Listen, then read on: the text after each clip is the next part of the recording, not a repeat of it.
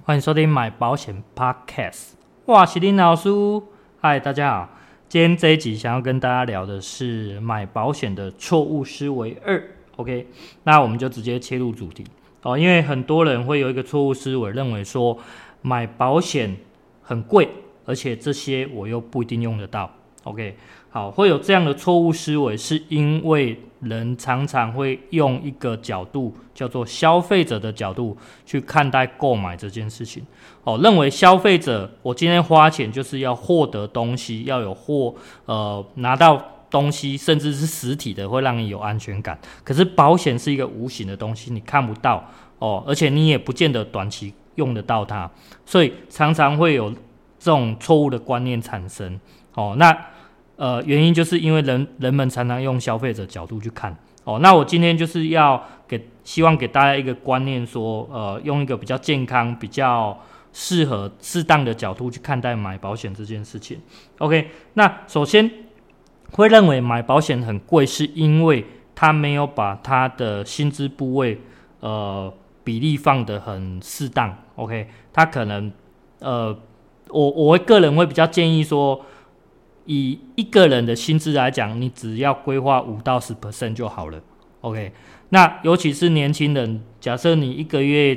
刚出社会才三万块，那其实你规划个一个月一千多块，其实是蛮够了。我讲认真的，不用规划到很高。哦，那慢慢的，你可能会随着你的年纪增长，哦，那所以你的比例可能会慢慢增加，哦，因为保费在提高。那再者，你可能。看你的薪资的部分，当然有些人薪资一开始起薪就高，那有有些人不一定，所以你根据你的薪资或根据你的年龄去调整这五到十 percent 的金额就好了。哦，那当然可以的话，最好是压在五 percent 以下，这是最理想的。所以我并不建议花大笔钱，或者说或者说呃你的薪资很高的部分拿去买购买保险这件事情，这是我不认同。哦，这是我不认同的，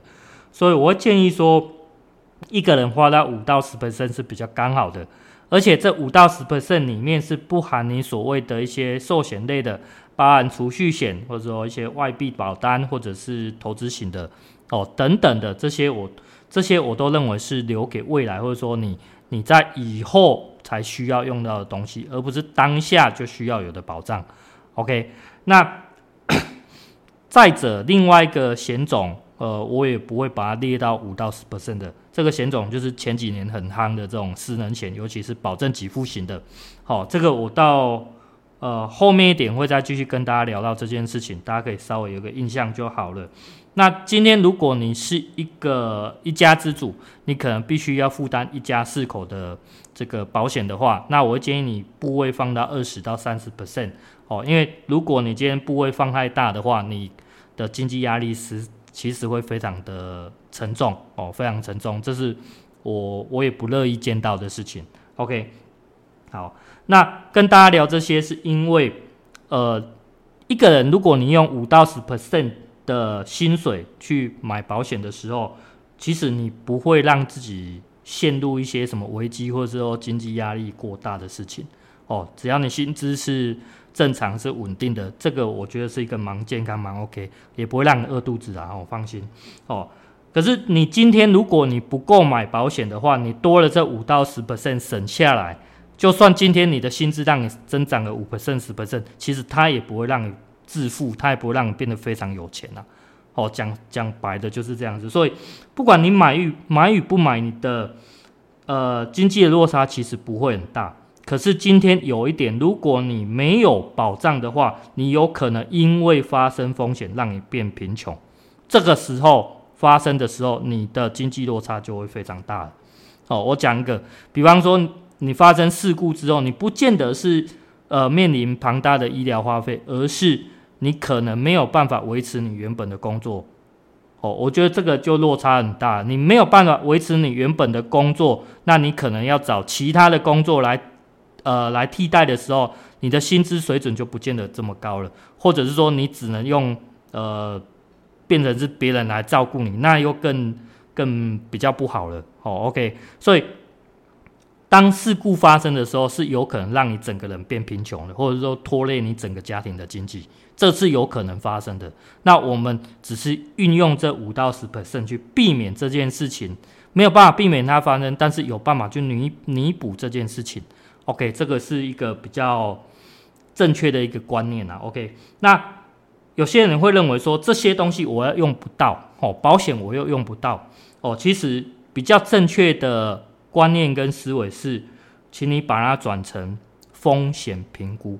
哦，去风险评估说你在这段时间你会面临到哪些的风险？其实主要风险就是两个，一个是属于疾病风险，哦，当然包含了一些一些基本的一些住院啊，或者是癌症的发生，或者说重大伤病等等的，哦，这是属于疾病风险。那另外风险就是意外风险。那意外风险的定义包含了这种非疾病类的。哦，甚至是外来突发，这些都是属于意外风险存在。哦，所以我们要去评估的是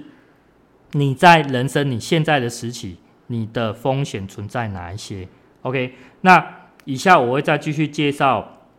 在人生我把它分成几个阶段，尤其是在出社会之后，哦，我们在工作期间的一些阶段，它的保险规划的不一样。哦，这是为什么我在第一集会提到说。呃，希望大家用循序渐进的这种观念去规划保险。OK，那我将它分成三部分，一个部分是从二十到三十五岁青壮年时期，那第二个部分是三十三十五到五十岁这中年的时期。哦，那再来就是五十岁到六十五岁这种算是中老年的时期。OK，在青壮年时期，其实刚出社会都是一个，因为刚出社会什么都不懂。其实就是在摸索，在尝试，不断的在尝试，因为你不见得，呃，一出来找到你的工作就适合你哦。我觉得当然可能有，可是没有这么多的巧合，没有这么多的刚好。OK，所以每个人都在尝试，都在 try。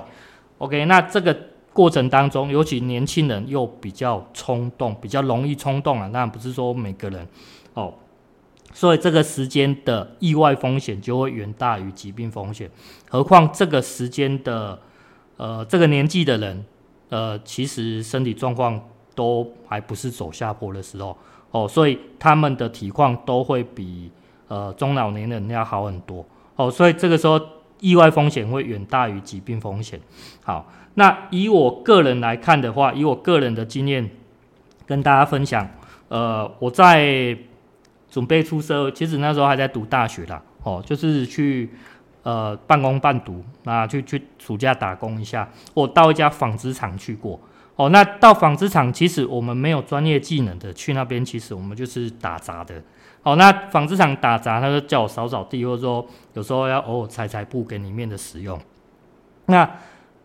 其实我并没有去意识到我会发生任何样的风险。那直到有一次。我在使用机器的时候，不小心把我的手上的一块皮给割下来。我告诉你，那当下是没有感觉的，你只会看到好可怕，都是血啊，没有没有整个冒血出来，就是整块就皮就是不见了。那皮有多大？就是跟你的大拇指这么大，就是这么大。所以当下没有痛觉，没有什么，但是就是觉得很可怕。因为没有会意识到这样的事情发生，没有没有办法意识到，所以这是始料未及的。那如果今天知道这些事情，那我们去把它放大想，如果今天切掉的不只是皮，而是手呢？手指头，你你懂意思吗？所以在这方面其实都潜藏了很多的未知风险存在。那之后我出社会之后，哎，我也到了这个造纸厂去工作。那那个又是更可怕，因为每一个机器的呃刀刃都是非常的锋利的。OK，所以我们在每一次在裁纸或者说在做什么时候，我们都知道，我们只要手要多再往前几公分，我们的手可能就被卷下去，甚至直接就被割掉就不见了。好，那个风险都是可想而知的可怕。OK，那。当然，到我快三十岁的时候，我去从事保险业的部分。那保险业其实最大的风险就是我们常常需要再往外跑。哦，那往外跑，骑车的风险还是会大于这个开车啦。哦，因为骑车就是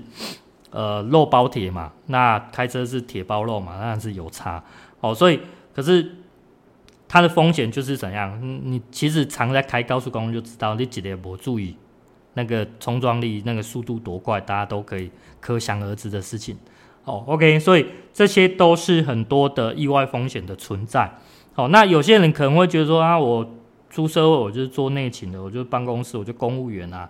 哎，这些我都轮不到我。其实我请问你，你每天你都走路上下班吗？你走路就不会遇到车吗？我告诉你，这些风险其实都还是有，只是或多或少。所以以比例来讲，意外还是远大于疾病的。哦，简单讲是这样子。哦，当然还是会有一些，呃，我觉得这是多数的问题。OK，好，那进入中年之后，就是三十五岁过后的话，呃，其实这是一个人生蛮蛮重大，而且是很多人在事业的高峰一个冲刺期的时候。哦，又是在这时候，那你会面临到很多的压力，包括你可能呃结婚哦，当然有些人比较早结婚不一定。哦，那你可能要很大的花费，包括买车买房这类的事情，甚至你的小孩可能诞生了，哦，都是一些重大的压力跟经济花费，所以这个时候是不管你的意外风险还是疾病风险，都相当需要兼顾，都相当需要兼顾的时候，哦，OK，所以今天呃，像我自己的话，我可能。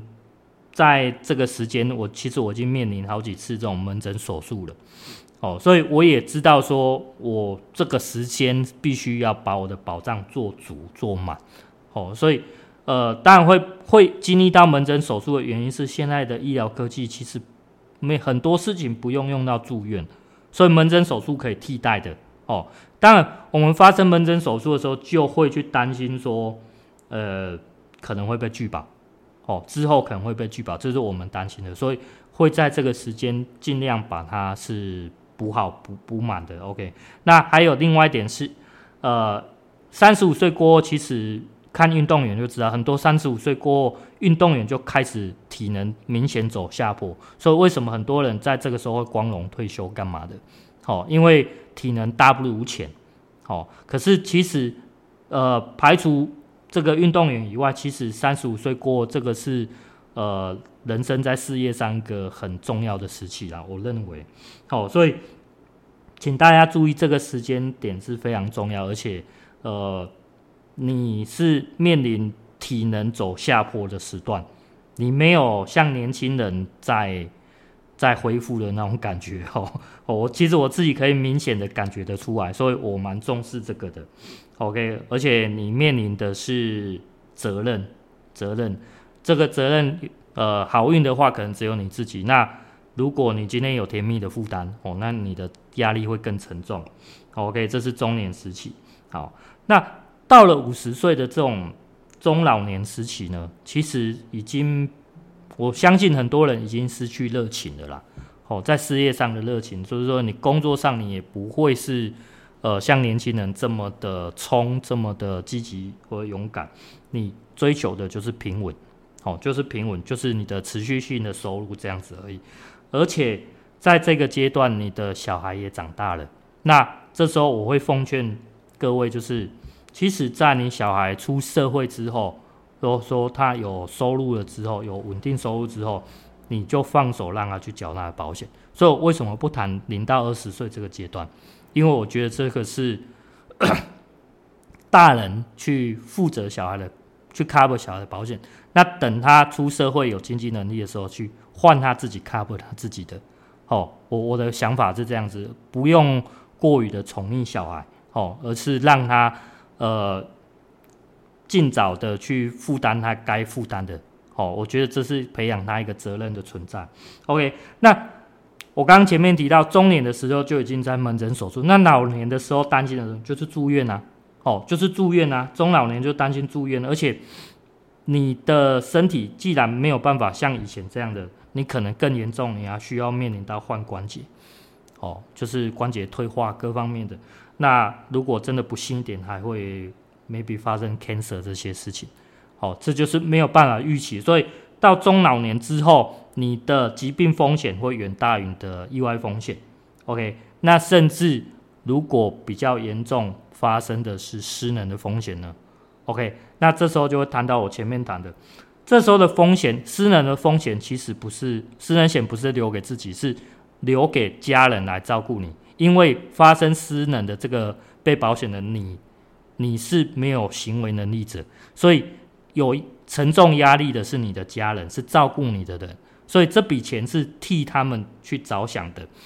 呃，那。有保证给付的失能险的的一个更好的用意在，是因为